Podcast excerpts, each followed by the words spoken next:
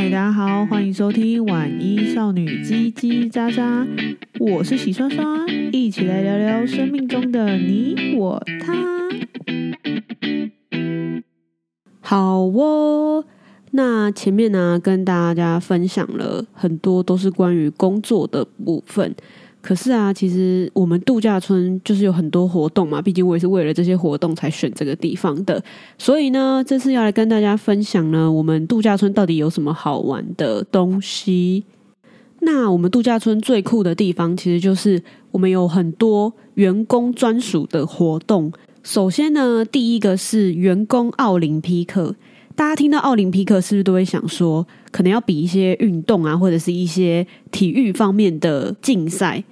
可是呢，我们不是比这些东西哦，我们比的是像是什么折衣服啊、洗杯子啊、抢西瓜啊之类的这种奇异的项目。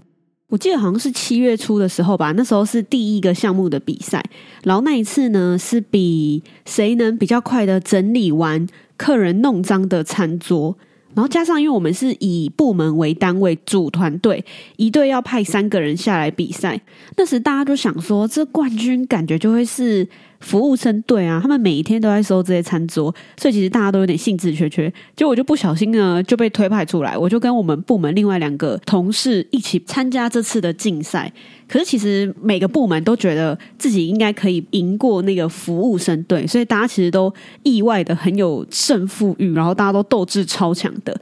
比赛的内容啊，就是一队呢会有一张桌子，然后那张桌子上面呢会非常的混乱，就是你想象得到的那样，很多杯子、很多盘子、很多各式样的餐具，然后很多垃圾。所以呢，每一队的任务呢，就是要最快的时间呢，把这些脏碗盘什么的都收干净之外，还要把桌子呢设置到下一个用餐前的状态，就是要放新的餐具啊，然后新的纸巾之类的指定的东西，看哪一队呢可以最快的完成。整个比赛的过程呢，就是各种惊心动魄。正在比的人呢，就是很紧张，手忙脚乱嘛，因为想要很快的可以完成所有的一切。旁边观战的同部门的同事呢，也很紧张，一直在那边跟你说还有几个玩盘，还有什么，然后别队多快了什么的，就是整个餐厅都闹哄哄的，然后超级热闹，超级有趣的。最后的最后呢，我们部门那时候我们防务部居然得了第三名，诶，完全没有想到，超意外的。我想，我日后呢，之所以会去餐厅工作，可能这个也是很大的一个原因吧。总之呢，就是我们比完这次之后啊，我们就很期待说，那下一次如果是比我们防务部相关的一些，比如说折棉被或者是折毛巾这种，我们一定可以超强第一名。结果殊不知，员工奥林匹克就只办了这么一次，就再也没有了哦。那以部门为单位下去做竞赛的员工活动，还有另外一个叫做 Belly Flop。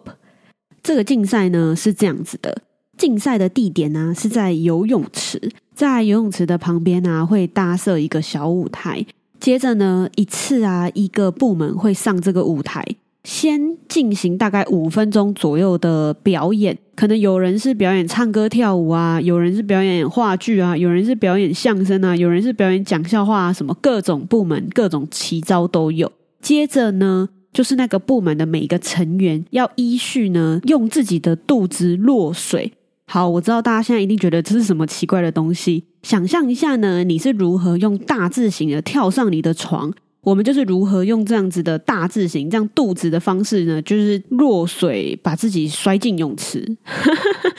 好像也不是这样说，因为 belly flop 嘛，belly 是你的肚子，然后 flop 就是落下的意思，所以其实就是你就是用你的肚子落水。然后呢，评分的标准啊，是依据你溅起的水花，还有你飞多远来做评分。评分还有一个很重要的因素呢，就是观众的欢呼声。没错，这个竞赛呢，其实是客人有参与的，因为我们不是在游泳池吗？啊，游泳池就是开放的公共空间呐，而且很多客人呢，其实每年都很期待这一个竞赛，他们都会呢自己自备椅子，然后自备啤酒饮料，在旁边就是看我们表演跟比赛。他们已经专业到就是比如说你跳怎么样，他们大家都可以知道说，哦，这个水花会多远，或者是这个人会怎么样，就很有趣诶。而且有时候就是，比如说某个同事他真的摔得很用力，全场就会一起 哦，那好痛哦什么，就一起发出那种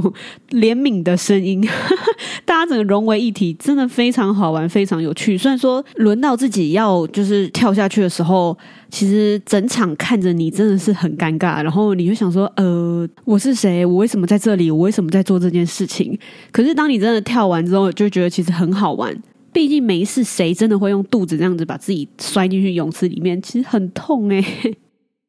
那除了竞赛之外啊，我们其实还有很多其他不同的活动。其中呢，最有名也是我们度假村最为代表性的呢，是一个叫做 “Hood Nanny” 的一个表演。每个礼拜二晚上啊，我们全度假村的员工都会在这个 Who Nanny 上面进行表演。然后我原本以为这个 Who Nanny 没什么，可能就只是单纯的让房客就是晚上可以看个表演这样。就后来我才知道说，它这个热门的程度啊，是如果你不是我们度假村的房客的话，你要花八块美金买。入门票，而且住在附近的很多住户还真的是会开来我们这边，然后付八块钱看这个表演。哇，我好惊讶哦！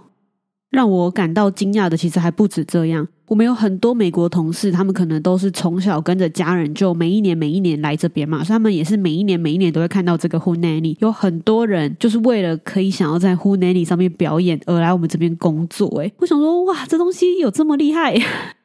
那讲这么久，大家一定想说 Who Nanny 到底是什么？Who Nanny 其实算是小型的歌舞表演会吧，然后大部分的歌曲可能都是比较乡村歌曲这样。其实我们的音乐也很简单，就是一个员工会弹钢琴，然后再配一个员工会打鼓，就这样哦，也没有多余的其他什么音乐，我们都是直接伴奏，然后去做表演。整个表演的过程呢、就是我们有设计非常多不同的桥段。然后每一个桥段就是会有每个桥段的特色，比如说某个桥段可能就是全部都是女生唱某个歌，或者是全部都是男生唱某个歌，或者是某个桥段是男女对唱，甚至还有某个桥段是因为我们有很多国际学生嘛，每个学生就是会走向台前，用自己的母语打招呼，然后我们再把它全部串成一首歌，所以就会学到各国如何说你好，这也算是我很意外的收获诶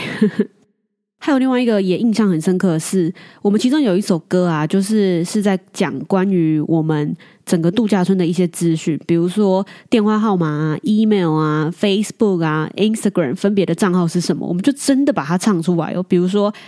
Facebook 的账号一个字一个字一个字唱，或者是电话一个字一个字唱之类的。我那时候心里就想说，还有需要打广告吗？这些人不都已经来这么多年了？我们有需要把这些资讯唱得这么认真吗？结果没想到，居然有一天就用上了。事情是这样子的，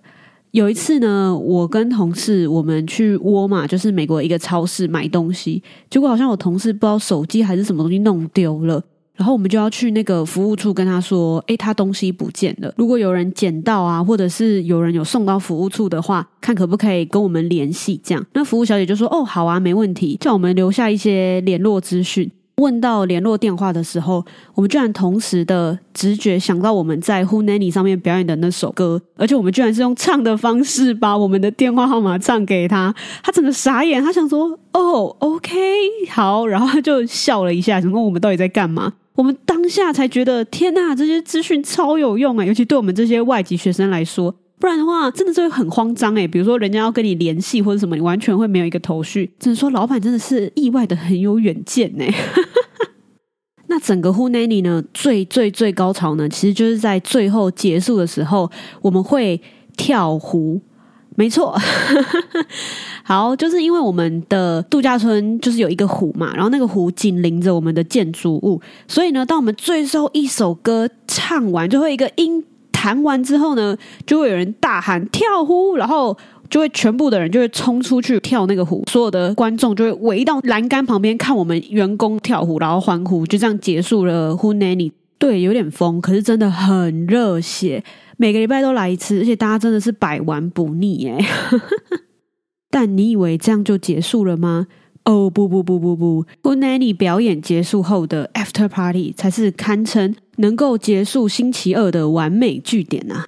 通常呢，大家跳完湖呢，都会湿哒哒的嘛，所以都会先回去自己的房间先梳洗一番，然后再到 party 的场地集合。有时候可能是某一个谁的房间，然后有时候可能是某一个萤火晚会的会场，就是大家都会找一个地方聚一聚，聊聊天，喝喝酒，玩玩游戏。尤其是到了暑假末期，其实大家都快要离开的时候。那时候大家就会玩超疯，玩了各种不同的喝酒游戏，整个夜晚都非常的有精神，非常的热闹。换作是现在，可能也做不到了。婚礼里还有一个很好玩的，就是有时候表演的歌曲刚好没有轮到自己的话，大家都会在后台就是疯狂的拍照，真的是像是要没有明天一样这样狂拍。而且因为我去的时候啊，刚好是那时候有一个 App 叫做 Snapchat。在美国的青少年之间非常的红，非常的流行，因为它的特色就是它可以选择你传照片，对方可以观看的秒数最少一秒，最多十秒吧，我印象中。所以呢，我们就是一直的拍照，然后一直的疯狂 Snapchat 别人，就是我们大家明明就都在隔壁，可是就是要狂拍一些好笑或者丑照，然后疯狂的传来传去，比谁的好笑。所以我们在后台闲着的时候呢，其实也没有很闲，因为大家都疯狂的在拍照，留下非常多很美好的纪念。那像这种团体类的活动啊，还有坐大船游湖，因为我们度假村啊，其实有一艘算是有点像观光船的那种东西，然后也是安排某一天，就是让所有的员工都坐船去游湖。看看整个湖有多漂亮，然后带我们导览走一次。不止这样，其实像香蕉船或是其他的团体活动的东西，他们都有另外安排时间，让员工可以享受这些设施。其实算是真的很不错诶，因为这些原本都只能给客人做体验的东西，他们也是很大方的，就是让员工都可以一起玩到。还有一些活动是，如果你有空，或者是说那个东西只要是空着的，你都可以去做使用的。比如说，像是我们每个礼拜二下午都会有一个活动，叫做 Water Slide。这活动其实是要给客人玩的，可是员工只要你有空，你都可以加入参与这个活动。Water Slide 呢，就是我们会在一个有斜坡的草皮，然后铺上塑胶布。再用水柱呢，制造水流让你滑下去，就有点像是草皮版的滑水道。可是呢，滑的过程其实是很刺激的。但是因为你滑到最后是草皮嘛，所以你会全身都是草，而且洗澡的时候你可能要洗三次，还是会不知道为何就是会有很多草，而且很容易就受伤。其实真的不知道为什么。我整个暑假好像也就玩过两次吧。第一次玩完之后，因为洗澡就是一直洗不干净，就一直觉得好像身体有很多草的感觉。到最后一次，就是已经整个季节要结束了，我同事就一直说：“你再不玩就没机会了。”我才想说：“好啦，不然再滑一次。”果然又要洗很久，因为还是全身都是草。但反正就是一个很特别的体验，有玩过就可以了。那我们湖边呢、啊，其实都有一些独木舟跟小型的风帆船，那些只要是空着没人用的，你都可以直接做使用。所以有时候我们下班没事，就会去划一下独木舟。当然这种时候呢，只有发生在不是这么客满的那几周。那那么客满的那几周呢，几乎是不太有机会可以玩到这些东西的。我们度假村呢、最让人家感动的地方就是他们在九月初的时候，有帮我们这些外籍学生规划了一个三天两夜的员工旅行，是不是很夸张？